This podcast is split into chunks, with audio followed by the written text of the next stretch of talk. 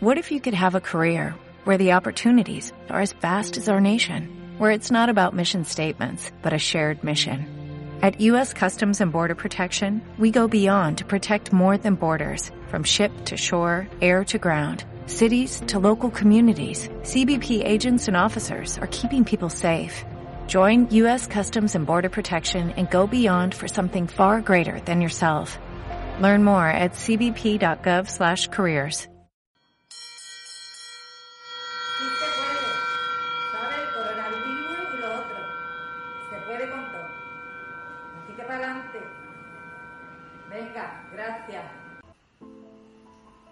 Muy buenas noches, arrancamos Estado de Alarma, este canal de YouTube que ya suma más de 50.000 suscriptores. Esa que ven no la conocéis, pero es mi madre Conchi. Y esto es un homenaje para ella, porque ayer oficialmente superó su enfermedad, superó su cáncer y ha querido hacer este vídeo para trasladar a través de este canal de YouTube fuerza a todas las personas que siguen yendo al hospital a tratarse de cáncer y otras enfermedades y que se están jugando la vida en los hospitales por coronavirus. Ella se merece todo. Ella me tuvo unas circunstancias muy difíciles, tuvo que elegir entre tenerme o no y apostó por la vida. Y por eso esto es un homenaje para ella. Ahora espero que personajes como Risto Mejide, que se inventaron o que hicieron creer a la opinión pública que me despidieron de un programa por haberme inventado una entrevista, algo radicalmente falso, le pidan perdón a ella principalmente, porque ella, cuando estaba en mitad del tratamiento de quimioterapia, sufría muchísimo cuando sus amigas le escribían diciendo las barbaridades que estaban diciendo en el programa de Risto Mejide. Así que Risto pide perdón de una vez, como te dije hace unos días en Herrera en Copia. Por cierto, ya estamos en cifras muy alarmantes, más de 100.000 contagiados, más de 9.000 muertos, el gobierno sigue cometiendo errores y hoy precisamente hablaremos de si los miembros del gobierno podrían acabar en prisión porque hay un aluvión de querellas presentadas. Y hoy lo comentaremos con Carlos Cuesta, con Jorge Buxade, líder de Vox en el Parlamento Europeo, y con Alfonso Merlos. Arrancamos y dentro vídeo.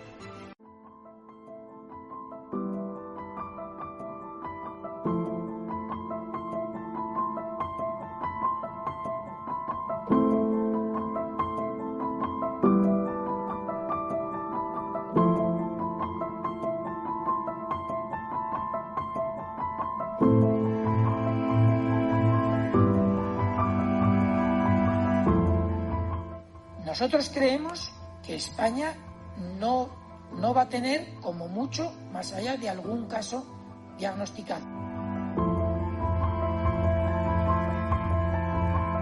¿Qué le diría usted a una mujer que está dudando en ir o no a la manifestación del 8 de marzo? ¿Qué le diría? Que le va la vida. Así que le diría que les va la vida. Y como nos va la vida en lo colectivo, porque en lo individual nadie se salva solo, que tienen que formar parte de esto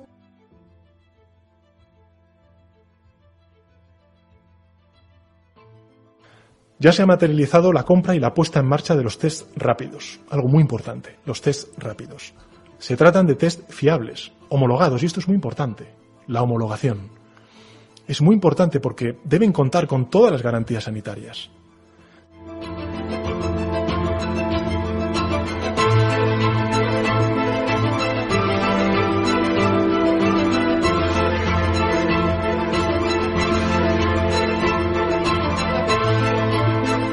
Alemania y Estados Unidos están haciendo acopio de cloroquina, el medicamento contra la malaria que en China ya ha demostrado ser eficaz contra el coronavirus. ¿España está haciendo alguna compra extraordinaria de este fármaco? No conozco el detalle concreto del fármaco que usted me, por el que usted me pregunta.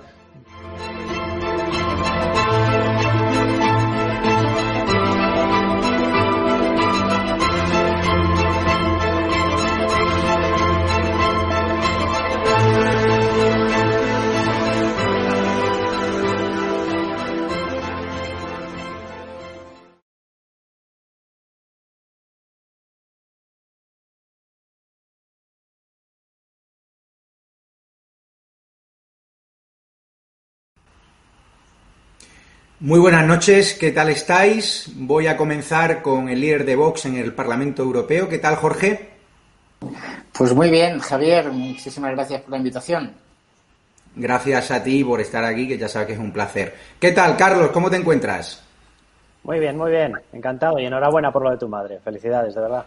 muchas gracias. Bueno, tenemos a un ilustre, a don Alfonso Merlos, que hace su debut en estado de alarma, uno de los debuts más esperados, según están diciendo las redes sociales. ¿Qué tal, Alfonso? Bueno, pues exageraciones al margen. La verdad es que muy contento, Javier, de estar en tu programa y sobre todo muy feliz de escuchar esa noticia con la que has abierto ¿no? este espacio, esa recuperación de tu madre de esa enfermedad tan grave que ha sufrido y a la que le ha ganado. Pues de corazón, que ya sabes que la conoce de cerca y se lo traslado de tu parte. Vamos a empezar, Jorge, si te parece, por el tema del día. Hemos visto en el vídeo la cantidad de errores y la cantidad de presuntas negligencias que ha cometido el gobierno de Sánchez. Es decir, desinformaron a la población, no alertaron, no reaccionaron a tiempo, el ministro de Sanidad no conoce ni siquiera el fármaco que parece ser que combate contra el coronavirus, han bloqueado material sanitario. Eso, usted que es abogado del Estado, ¿tiene algún recorrido penal o no? Porque ya se han presentado varias querellas que ahora tendrá que decidir el Supremo.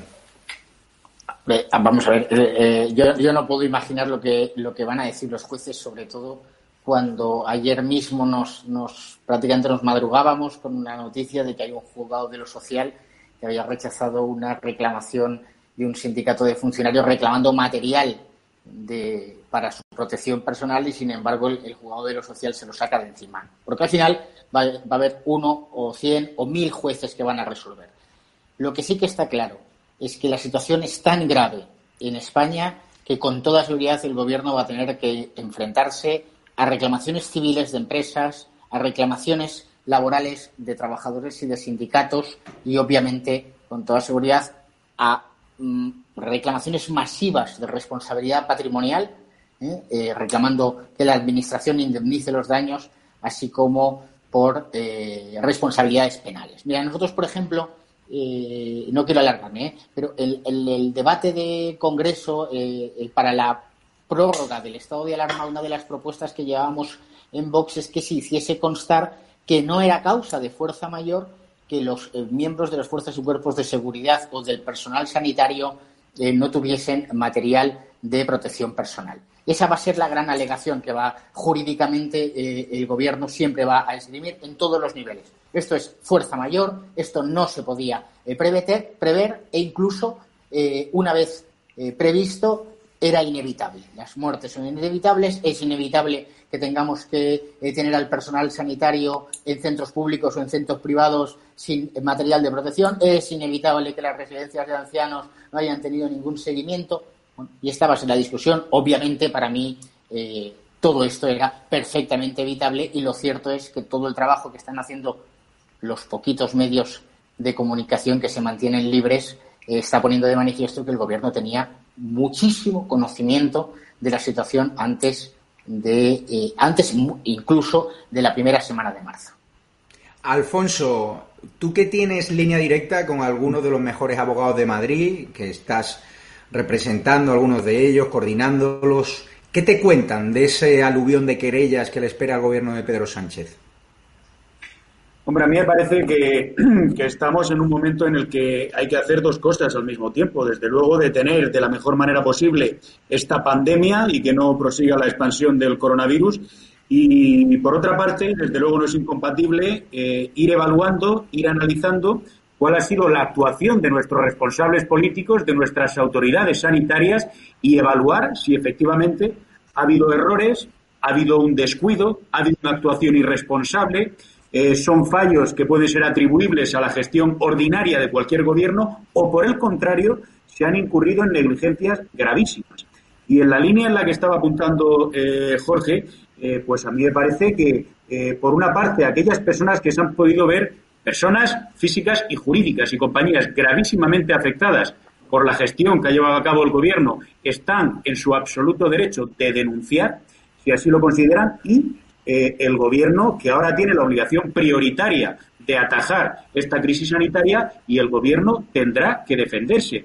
Y cuando ocurre cualquier catástrofe, en ocasiones fortuita, como puede ser, da igual, una inundación o una catástrofe de la naturaleza, o en otras ocasiones cuando hay una desgracia que es provocada, como por ejemplo un atentado o un estrago terrorista, siempre, siempre procede a analizar si eso podría haberse evitado de alguna manera. Y ahora mismo, esa pregunta, si esto podría haberse evitado de alguna manera, es una pregunta a la que tenemos que responder y cuya solución no tenemos. Es decir, los españoles tenemos el derecho a saber en los tribunales, desde luego, pero fuera de los tribunales, con qué información contaba el escalón técnico de la administración pública, con qué información contaba el escalón político y hasta dónde subió esa información, esas alertas y esas alarmas que fueron desoídas. Si llegaron a un secretario de Estado, si llegaron a un ministro, si llegaron al presidente del gobierno, de qué manera y en qué fecha. Y de verdad, aquí no se trata de ajustar cuentas. A mí me parece que se trata de hacer un ejercicio reflexivo y crítico y razonable para que esto no vuelva a ocurrir y para que aquellas personas que han hecho cosas indebidamente puedan responder ante 47 millones de españoles. Carlos, leo hoy en la portada de OK Diario, del periódico del que eres director adjunto, el gobierno paraliza en Zaragoza 5.000 kilos de mascarillas para Madrid porque las aduanas cierran a las 3 de la tarde, es decir, una más del gobierno. ¿Qué opinas del recorrido penal de las querellas? Claro, vamos a ver, de, lo que estamos hablando es de una cosa que está recogida en el Código Penal, es el artículo 142, es homicidio imprudente, y recoge una cosa que se llama negligencia criminal. A partir de ahí tenemos que empezar a evaluar si lo que ha ocurrido entra dentro de esa negligencia criminal. Yo no le voy a quitar a nadie, por supuestísimo, como sí hace la izquierda en innumerables ocasiones, yo no le voy a quitar a nadie su derecho a defenderse. Los que ponen los carteles de asesino en las puertas de los políticos no somos nosotros, son habitualmente ellos. Lo han hecho a lo largo de muchísimas ocasiones. Lo han hecho con la colza en las puertas de UCD, lo han hecho con el 11M en las puertas del Partido Popular, lo han hecho en las sedes de Vox cada vez que reclamaban justicia y reclamaban el cumplimiento de la ley con el tema separatista y les han escrito todo tipo de barbaridades. Nosotros no llamamos alertas antifascistas, nosotros ni siquiera llamamos alertas anticomunistas, que serían todavía más graves, porque si el fascismo es nauseabundo y asqueroso, no quiero ni pensar lo que es el comunismo que batió el récord de genocidio. Bueno, pero lo que existe es un artículo, 142 Código Penal. Y para que se cumpla ese artículo os voy a leer los requisitos que jurisprudencialmente están admitidos. Esto no lo digo yo, esto lo dice la justicia y lo dicen los tribunales. Y los requisitos son varios. Esos requisitos se pueden resumir de la siguiente manera. El primero de ellos que el acto eh, sobre el denunciado, del demandado, eh, acabe provocando la muerte. Bueno, vamos camino de 10.000 muertes. Ese requisito se habría cumplido. El segundo requisito es que fuera cumplido, fuera ejecutado eh, la negligencia con indiferencia con respecto al deber de salvaguarda de la vida humana. Ese es el punto clave en el que vamos a tener que entrar. El tercer punto, que el autor debía saber o sabía perfectamente que tenía que tomar determinadas cautelas. A partir de ahí, si se cumplen esos tres requisitos, entramos dentro del Código Penal. Desde mi punto de vista, y lo digo abiertamente y me da olímpicamente lo mismo lo que me critiquen por ello, que si tenía conocimiento, o sea, tuvo diez advertencias por parte de la Unión Europea entre el 30 de enero y el 2 de marzo directamente confirmado por un informe que publicábamos el otro día en OK Diario, un informe emitido eh, por el Consejo de Estados de la Unión Europea y trasladado directamente a la Comisión Permanente. Diez reuniones en las cuales se, mantuvieron encuentros para avisar a todos los países. Hubo una advertencia de la Organización Mundial de la Salud el 30 de enero. El propio Gobierno pidió la anulación de un congreso, de una reunión eh, de la Iglesia Evangelista por el peligro de contagio del COVID-19. Dos días antes del 8M. El 8M sí lo autoriza, de hecho, permitió todos los actos, por ejemplo, el de Vista Alegre, de Vox, permitió todos los, todos los actos el fin de semana. Pero el de la Iglesia Evangelista, que era dos días antes, ese no. ¿Por qué puso tanto acento en permitir lo que ocurría el 8M? no podría ser perfectamente por sus manifestaciones en favor del feminismo radical. Entonces, eso es lo que tenemos que evaluar. Y a partir de ahí saltaríamos al segundo de los requisitos, que es el clave. ¿Lo hizo con indiferencia sobre la vida humana? Si lo hizo primando objetivos políticos con respecto al deber de salvaguarda de la vida humana, estaría dentro del 142. Yo no soy juez ni le voy a juzgar, pero lo que estoy describiendo aparece en el Código Penal. Y desde luego lo que me parecería increíble es que hayamos llegado a un Estado pseudo-venezolano en el cual las denuncias presentadas o las querellas presentadas sean archivadas por ordeno y mando de Dolores Delgado. Eso sí que me parecería Venezuela puro. De hecho, Carlos, eh, hemos leído, doy paso a Jorge, que la Fiscalía archiva su investigación sobre las muertes por coronavirus en residencias de mayores. Residencias de mayores que, como contáis vosotros en OK Diario, llevaban varios días antes de que estallase la pandemia solicitando al Ministerio de Sanidad un protocolo y un plan de choque para evitar la tragedia que se han vivido en algunas residencias de mayores donde han dejado morir a nuestros señores mayores completamente solos, sin ningún tipo de medida de prevención. Jorge, ¿cómo valoras el papel de Lola, la fiscal? La verdad es que eh, se valora sola, ¿no? Eh, estamos ante la puerta giratoria por, excelencia y, es muy grave esto porque eh, si hay, vamos a ver, hay, hay, una serie de evidencias científicas y una de ellas que hemos tenido todos, todos, sin excepción, era la afectación superior a las personas de mayor edad que respecto de los jóvenes. Y sin embargo, sí se realizan un montón de actividades o de acciones con la finalidad de confinar y de aislar a, pues, los chavales jóvenes en los colegios y, sin embargo, a las residencias de ancianos se les ha dejado absolutamente desamparadas. No se han realizado test masivos de coronavirus en las residencias de ancianos, como hemos venido reclamando desde el principio. Es una medida absolutamente esencial, la de aislar a aquellos que pudieran estar efectivamente infectados y, sobre todo, a los, eh, el, periodo de mayor edad. Pero cuidado, ¿eh? es que eh, hay que tener en cuenta que aquí nadie está diciendo, y sigo con, la, con lo que decía Carlos, que tiene ahí un buen trabajo jurisprudencial, eh, aquí nadie está diciendo que hay actos del gobierno que hayan producido la muerte, sino una figura en derecho penal que los penalistas, los abogados lo conocerán, y el público en general también, que es la llamada comisión por omisión. Es decir, que también se cometen delitos por no hacer lo que debes hacer, cuando estás en la posición de garante. Y esta es la cuestión fundamental, que es que el gobierno de España es está en una posición de garante. Hay una cuestión, eh, por desgracia, que es que vamos a vivir además otro enfrentamiento entre Estado y comunidades autónomas, porque obviamente, como consecuencia del desastre que supone el Estado de las autonomías, hasta la declaración del estado de alarma, las comunidades autónomas mantenían el 100% de las competencias sanitarias. Con lo cual, ahí vamos a tener otro problema añadido y la posibilidad de acciones paralelas en el ámbito de los gobiernos y de la responsabilidad de los gobiernos también autonómicos.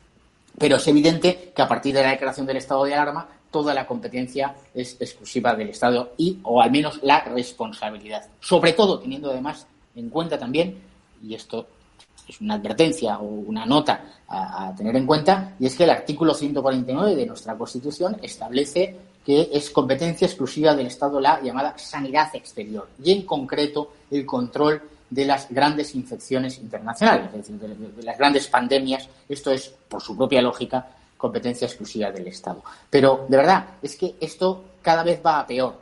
Ayer nos desayunábamos también con esa noticia de que, eh, o a media tarde, que el gobierno de la Generalitat rechaza, rechaza la ayuda de la Generalitat de Cataluña, ¿eh? rechaza la ayuda del ejército y de la unidad militar de emergencias para desinfectar las residencias de ancianos precisamente a reclamación de los propios titulares de las residencias de ancianos que están diciendo, por favor, que venga alguien a ayudar. Esto, aquí sí, que yo ya no entraría no solo en el homicidio imprudente que apuntaba Carlos, aquí es, lo dejo para los abogados, auténtico homicidio doloso. Aquí hay verdadera voluntad. Aquí hay un conocimiento real. Titulares de residencias de ancianos que dicen, por favor, que venga el gobierno a ayudarnos. Y sin embargo, el gobierno de la Generalitat dice, eh, no queremos, no queremos eh, el apoyo del ejército. Eh, Alfonso, hay seguidores, un segundo, hay seguidores que preguntan que tienen a víctimas por coronavirus, que cómo pueden proceder legalmente, que qué les recomiendas tú que tienes acceso directo a prácticamente los mejores abogados de este país, que vayan todos a una, una misma causa, que vayan por separado, ¿qué les recomiendan? Me preguntan directamente a ti, Alfonso. Bueno, aquí hay víctimas y víctimas del coronavirus, ¿no? Desde luego las primeras son las que lo han padecido físicamente, lo han padecido en su entorno, eh, ahora pueden tener eh, incluso unas secuelas, en fin, personas que tengan familiares que han fallecido. Y luego hay otras víctimas que no podemos perder de vista, que son, bueno, pues eh, todas aquellas personas y todos aquellos empresarios y todos aquellos autónomos que forman parte del tejido productivo en este país. Aquí hay dos cuestiones y, y de nuevo la Comunidad de Madrid ha tomado el liderazgo que yo creo que convendría separar. La Comunidad de Madrid y en colaboración con el Colegio de Abogados de Madrid han puesto a disposición de todas aquellas organizaciones, de aquellas empresas, de, de, las pymes, de los autónomos que se hayan visto afectadas por esta crisis, hablo en términos estrictamente materiales, han puesto un servicio de asesoramiento especializado de abogados. Insisto, la Comunidad de Madrid con el Colegio de Abogados de Madrid y, y de nuevo la comunidad tomando el liderazgo y yendo muy por delante del Gobierno. Y en el resto de casos, pues a mí me parece, y hablo ya de los casos más importantes, los que han afectado a la, salud de las personas e incluso han acabado con su vida, que hay que estudiar muy detalladamente las eh, circunstancias concretas. Eh, desde luego, el caso de las residencias de ancianos es sangrante. No podemos vivir en un país en el que en nuestras residencias de ancianos, no generalicemos, pero en demasiadas de ellas, los ancianos estén cayendo como moscas, de 15 en 15 o de 30 en 30. Que se abra una investigación y que esa investigación se cierre a cal y canto a las primeras de cambio. Cuando no solamente estamos viendo que tal vez los responsables de esas residencias han fallado en no llevar las mascarillas por no generar alarma, en no hacer las pruebas adecuadas, etcétera, etcétera, sino que los responsables además han podido mantener a determinados ancianos en eh, condiciones degradantes y vejatorias. No podemos olvidarnos de que en este país el ejército ha entrado en algunas de esas residencias y se ha encontrado a personas enfermas en la misma cama que a muertos, enfermas de coronavirus. Esto es gravísimo y en este caso, desde luego, yo sí que eh, recomendaría un asesoramiento legal inmediato y, de verdad eh, poner la responsabilidad en el tejado de quien corresponda. Si es de la administración pública, de la administración pública y si es de otro tipo de empresas o entidades, también con responsabilidad sanitaria, eh, pues en ese tejado. Carlos, te cuento la última del lumbrera de Fernando Simón, el que decía que solo iba a haber un contagio en España. Es irrelevante si la transmisión del COVID-19 fue o no Moncloa, porque hay que recordar que dio positivo, que yo le deseo su pronta mejoría, pero también deseo, como bien decías tú el otro día, que la justicia le, le ponga en su sitio. Me consta que hay querellas preparadas contra él para tratar de acorralar a Sánchez ante la posibilidad de que Sánchez, obviamente, sea fuera en Supremo y sortear así el Tribunal Supremo y obligarle ahí como testigo. Explícanos un poco cuál sería el mecanismo. Efectivamente, esa, esa acción judicial ya está presentada y el mecanismo es ir de abajo arriba precisamente para forzar que Pedro Sánchez tenga que declarar en condición de testigo, que no se cobije en, la cuestión de estar eh, aforado y que por tanto el caso se vaya al Tribunal Supremo y que además que no tenga que acudir en condición de imputado, sino que tenga que acudir en condición de testigo. ¿Cuál es la diferencia? Como testigo, tú no tienes la protección de que puedes mentir para defenderte en tu propia defensa, ¿no? Eh, como testigo no puedes mentir.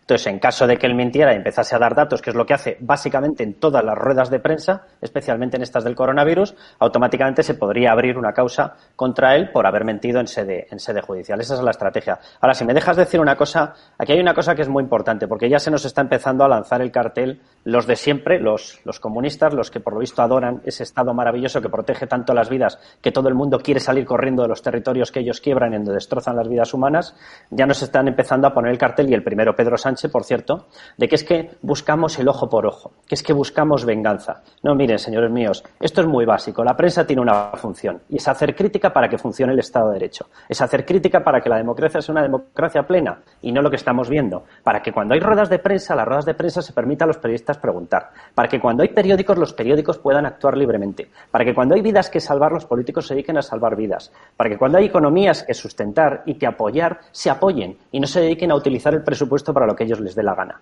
Para eso estamos nosotros y para eso están los tribunales cuando las causas directamente pasan a reclamación civil o a causa criminal y tienen que acudir a una sala penal.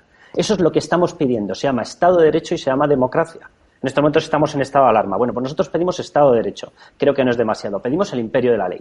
Y el imperio de la ley implica que una persona, por muy poderosa que sea, se llame Pedro Sánchez o se llame como se llame, si acaba teniendo una negligencia por este tipo de cuestiones y la negligencia salta a campo criminal, tiene que pagar por ello. Y eso es lo que se tiene que analizar. Yo, de verdad que eh, me escamaría mucho que en este país observemos lo que ya se empieza a ver apuntando por la puerta. Lo digo porque nosotros estamos hablando aquí de acciones judiciales. Mi pregunta es muy directa. ¿Por qué la Fiscalía no está ya investigando esta cuestión? ¿Le parecen poco 9.000 muertos? ¿Le parecen poco 10.000? ¿Le parecen pocas todas las evidencias que hemos soltado, siempre somos algunos los periodistas que las soltamos, nunca son esa mayoría maravillosa y silenciosa amamantada, pero ¿le parece poco todo lo que hemos eh, probado ya y todos los documentos que hemos puesto en circulación que evidencian o apuntan a una negligencia? ¿Dónde está la Fiscalía?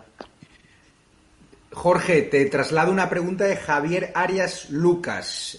Una vez pase todo, desde los partidos de la oposición y toda la sociedad civil, ¿vais a convocar una manifestación masiva para pedir responsabilidades políticas? Nosotros las responsabilidades políticas, Javier, las pedimos ayer mismo. Pedimos, exigimos la dimisión del gobierno. Hoy, eh, a lo largo de esta mañana, pues he tenido conversaciones, obviamente, con Macarena Olona, secretaria general de nuestro grupo parlamentario en el Congreso, porque, como sabéis, nosotros denunciamos en el Congreso la mordaza que se ha puesto eh, por parte de la presidenta del Congreso a los grupos parlamentarios, suspendiendo toda la actividad de control del Gobierno a través de las interpelaciones, preguntas y mociones. Y eh, nosotros hemos dicho que vamos a llevar y lo vamos a llevar y lo ratifico ante el Tribunal Constitucional por vulneración gravísima de los derechos fundamentales, de los derechos eh, eh, en el ejercicio del recurso de amparo. Bien, antes de eso tiene que pronunciarse la Junta de Portavoces. Pues lo que nos dice la presidenta del Congreso es que la Junta de Portavoces se reunirá, pues ya veremos, que esta semana no se reúne la Junta de Portavoces. El Gobierno debe dimitir y debe automáticamente cesar todo, todo el establishment que ha generado este gobierno, también la presidenta del Congreso. Es necesario que le demos una vuelta a la actual situación, que eh, se constituya este gobierno de emergencia nacional, que los tres grandes partidos se unan y, evidentemente, que Pedro Sánchez salga de ahí. Esa es la forma de exigir las responsabilidades. Eh, cuando pase todo esto, ¿habrá manifestaciones o no? Mire, cuando pase todo esto, a nosotros lo que más nos preocupa es que eh, no solo se habrá desolado, eh, se habrá producido la desolación por la muerte de miles de españoles, sino que estamos ante el riesgo de que la economía española esté absolutamente destruida. Lo que menos nos va a preocupar, seguro, va a ser hacer manifestaciones. Lo que es preciso es que este gobierno se vaya y entre un nuevo gobierno que afronte realmente la situación de emergencia nacional. Y esto no se está haciendo. Y esto no se está haciendo. Eh, esto es gravísimo.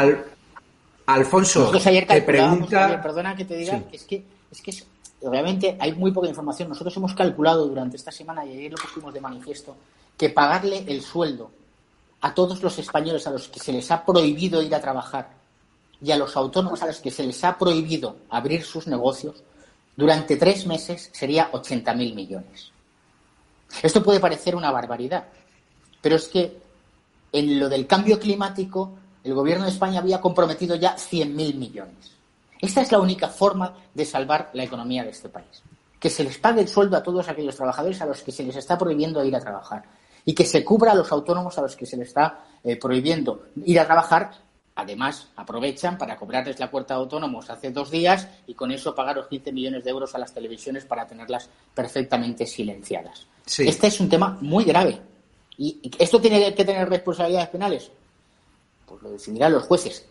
Coincido con todos vosotros en que existe el derecho de todo aquel que se considere afectado, no solo los que tienen una víctima, sino el, que ha dejado incluso de trabajar, ese mismo autónomo que no le dejan trabajar y le cobran la cuota autónomo, pues tendrá todo el derecho a reclamarlo. Todo.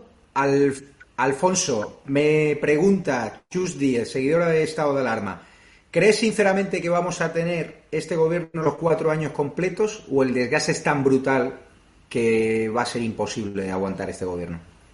Bueno, el desgaste va a ser enorme el del gobierno, pero a mí, más que el del gobierno, me preocupa el que va a sufrir el conjunto de la población. Es decir, eh, a mí me parece, eh, bueno, la respuesta de salida, eh, Javier, es que mm, verdaderamente tengo dudas. Es decir, tengo dudas de hasta dónde puede llegar la presión, hasta dónde puede llegar la fuerza de la sociedad civil española para que este gobierno lo tenga muy complicado y, por lo tanto, no pueda seguir y aguantar esos cuatro años.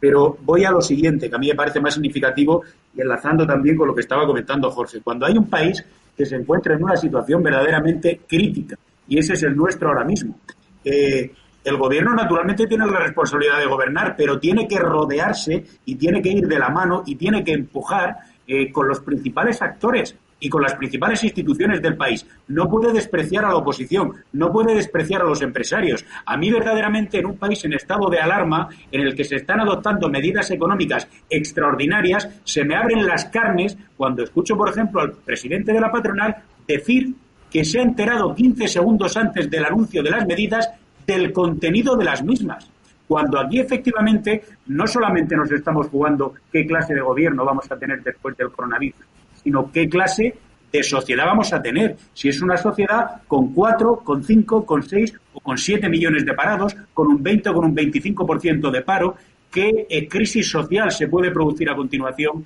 Y yo esto verdaderamente mm, es que no doy crédito a que se esté produciendo. Yo puedo entender que un gobierno sobrepasado los primeros cinco días, siete o nueve, se equivoque una y otra vez, durante diez días o durante dos semanas. Pero ya los indicadores son demasiados, la gravedad de la crisis es altísima e insisto, a mí me parece que el hecho de que cuente el señor Sánchez y todos los ministros, desde luego, con la gente que sabe cómo ayudarnos a salir lo antes posible y con las menores heridas posibles, me parece que ese proceso que tiene que ser inmediato. Es que si no este país de verdad, y no quiero ser dramático, pero, eh, pero en fin, mm, es que no va a aguantar, es que no vamos a aguantar.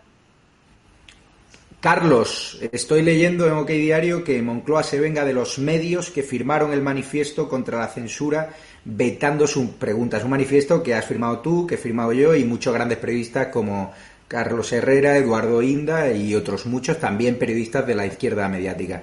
¿Esa estrategia del gobierno a qué responde?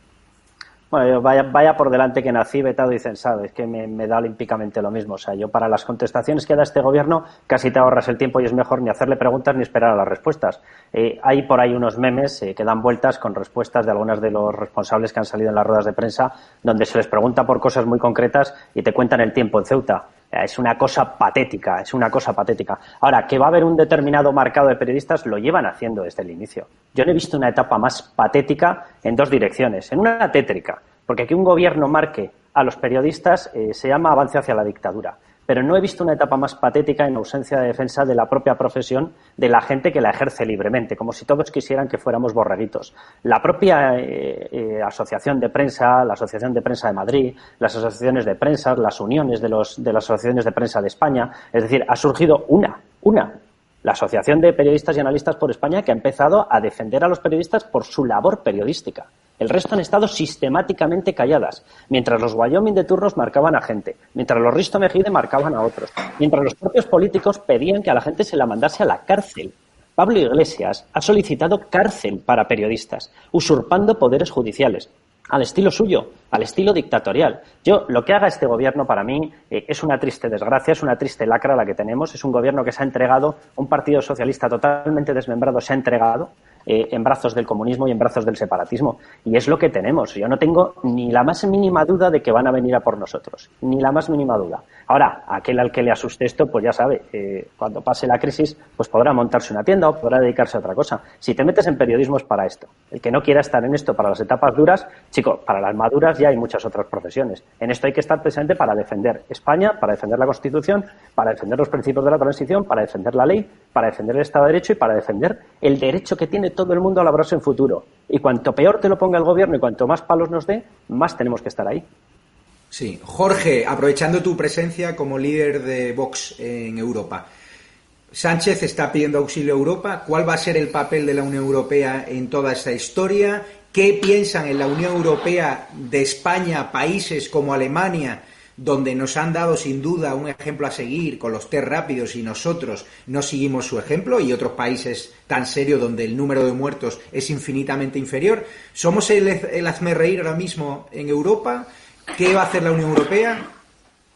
Mira, el hazme reír, eh, gracias a Dios mm, no lo somos porque, porque hay un alto nivel eh, político en, en, en, en, el resto de Europa. Este, este mediodía justo he tenido una videoconferencia con los eh, miembros del, del buró, del grupo del ECR, del grupo de conservadores y reformistas europeos y he podido hablar con diputados holandeses, con diputados alemanes y en nuestro grupo al menos eh, todos estaban con un eh, gran sentimiento de solidaridad hacia, hacia España, hacia el pueblo español. Yo evidentemente les he puesto de manifiesto pues la dignidad de España y que el problema no es el pueblo español, sino el problema es tener un gobierno social comunista eh, que quiere aprovechar el estado de alarma para dar un golpe institucional como el que está haciendo en el Congreso o como el que está haciendo en el ámbito también, como denunciabais ahora, de los medios de, comunicación.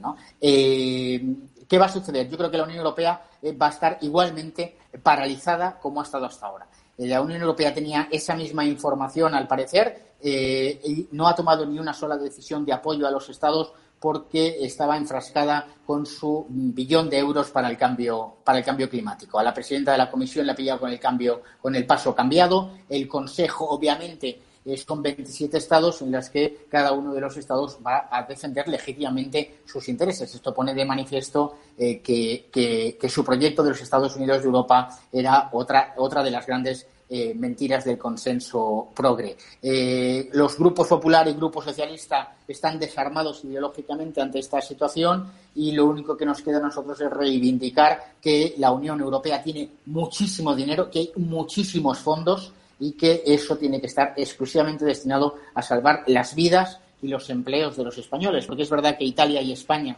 somos las naciones eh, más afectadas, pero también eh, en realidad están todos los países de Europa directamente afectados. Nosotros hemos reclamado, por ejemplo, que se suspenda el pago de toda la ayuda internacional eh, en supuestas misiones de ayuda a los países subdesarrollados.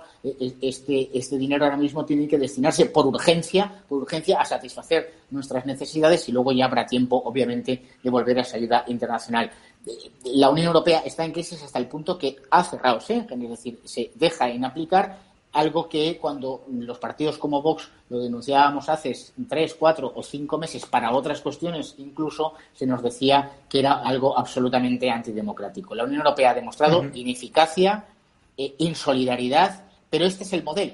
Lo que pasa es que el consenso progre nos había vendido lo contrario. Lo máximo que vamos a poder rascar es unos pocos miles de euros o millones de euros, pero esto va a exigir del gobierno algo que no ha acreditado hasta ahora, que es que se deje de sus dependencias ideológicas con la gran internacional socialista y que defienda los derechos de los españoles. Yo creo que eso ahora mismo es absolutamente, no, no nos lo podemos ni imaginar al gobierno defendiendo los derechos de los españoles.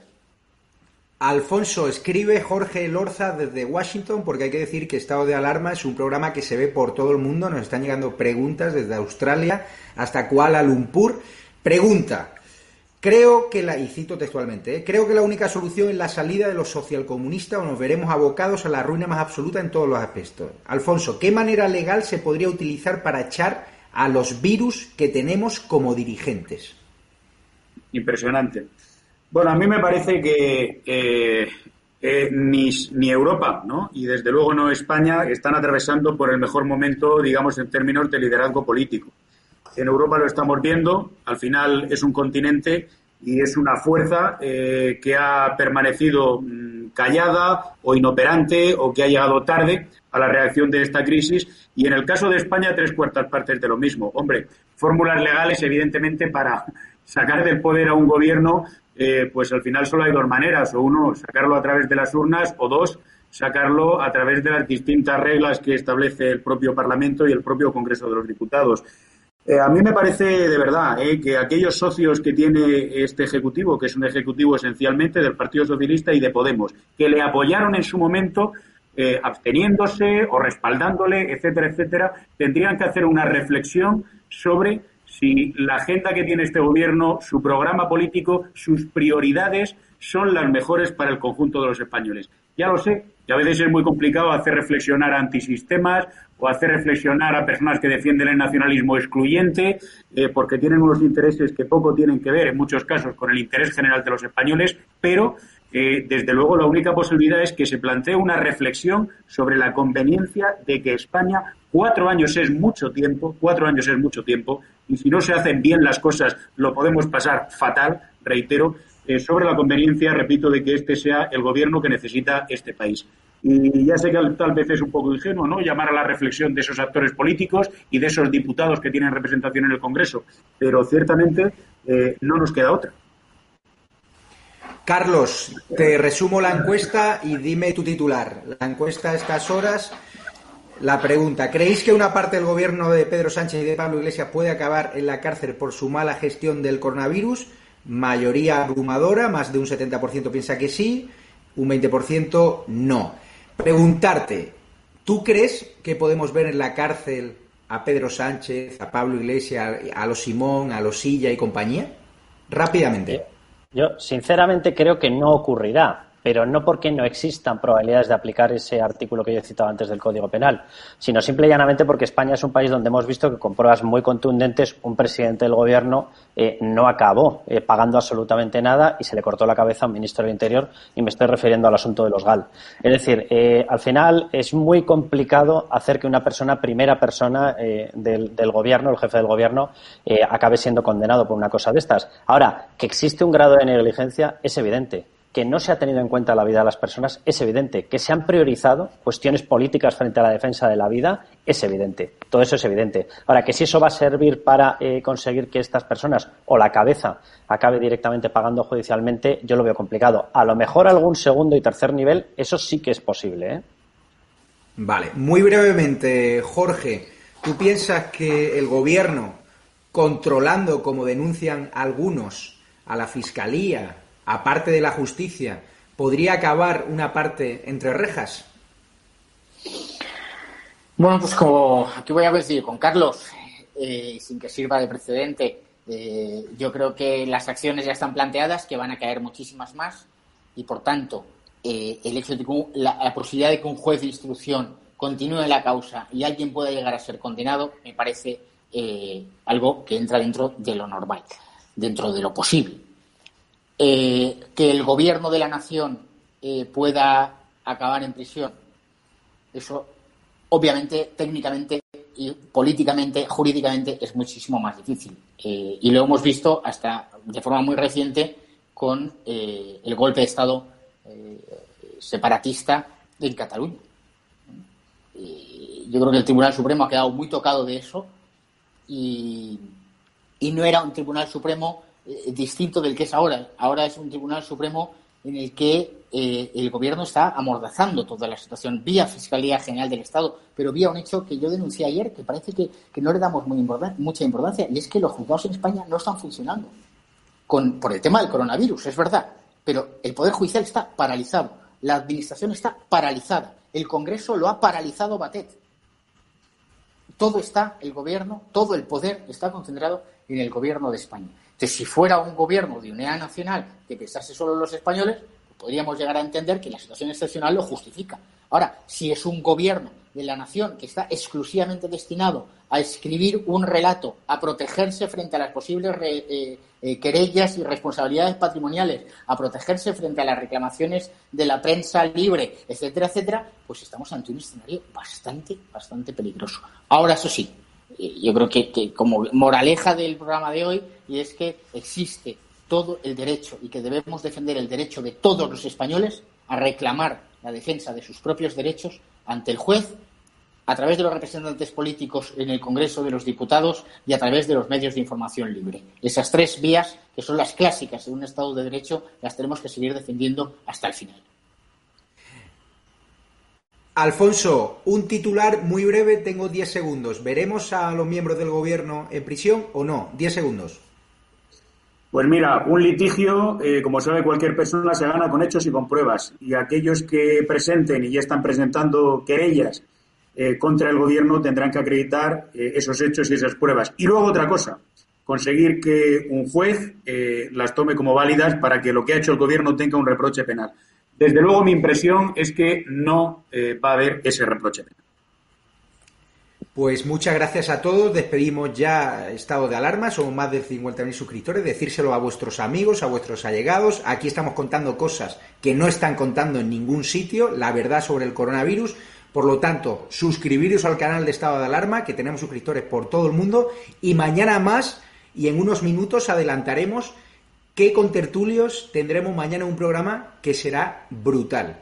Buenas noches y muchas gracias.